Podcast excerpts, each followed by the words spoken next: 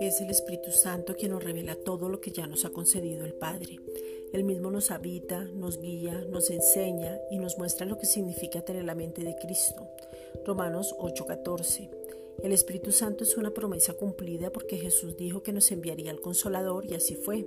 Juan 16:7 que podamos ver todo aquello de lo cual aún no hemos podido comprender, que en cada circunstancia veamos una oportunidad, Gálatas 6:10, que en cada situación haya una victoria, que en cada escasez venga la sobreabundancia, Efesios 3:20, que en cada enfermedad se manifieste la sanidad, Isaías 53 versículos 4 al 5, que donde hayan tinieblas sea la luz reflejada, Filipenses 2:15 Gracias Padre porque la llenura del Espíritu Santo está sobre nuestras vidas para que andemos en justicia.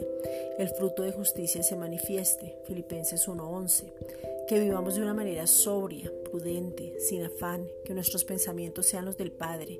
Segunda de Timoteo 4:5 que seamos conscientes de lo que somos, que nos expongamos a la palabra donde el gozo se cumpla en nosotros, Juan 15:11, que la paz sea permanente, que nuestro corazón sea guardado, Proverbios 4:23, que caminemos en lo sobrenatural, que nuestro hablar sea de gratitud, victoria y gozo, que permanezcamos llenos del Espíritu Santo, que adoremos en todo tiempo, Efesios 1:6, que entendamos el nuevo pacto, que no tengamos mezclas, Tito 2:1.